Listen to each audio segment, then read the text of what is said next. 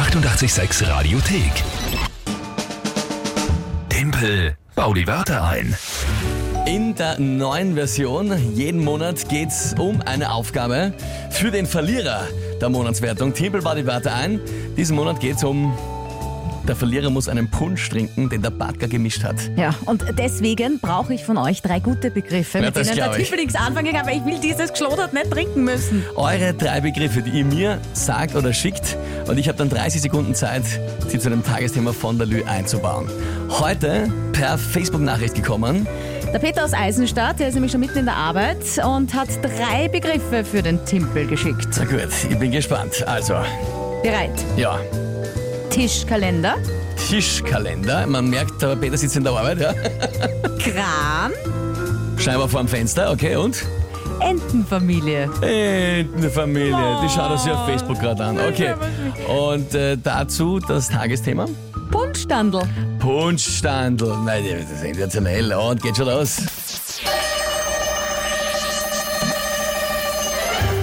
Im Tischkalender ganz groß eingetragen der Termin gestern gewesen, ja. Eröffnung des Wintermarktes im Museumsquartier, Buntstandel ohne Ende gewesen.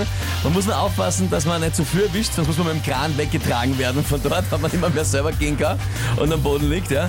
Und äh, gestern übrigens kein Spaß, in einer der äh, Museumsquartier äh, Standeln, da waren ein paar Enten aufgehängt, glaube ich, ja. Das war wirklich eine süße kleine Entenfamilie, die als Dekoration dort gehangen ist.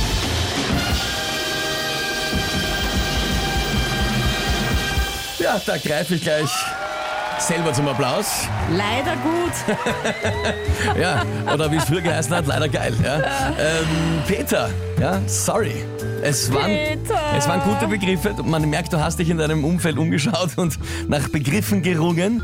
Aber so leicht gebe ich nicht geschlagen. Ja, vor allem Punschstandel, da kenne ich mich aus. Ja, das ist mein Metier, da fällt mir für ein.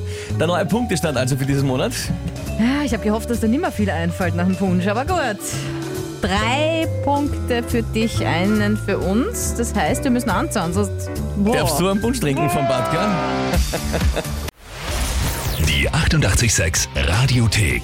Jederzeit abrufbar auf radio886.at. 886! 886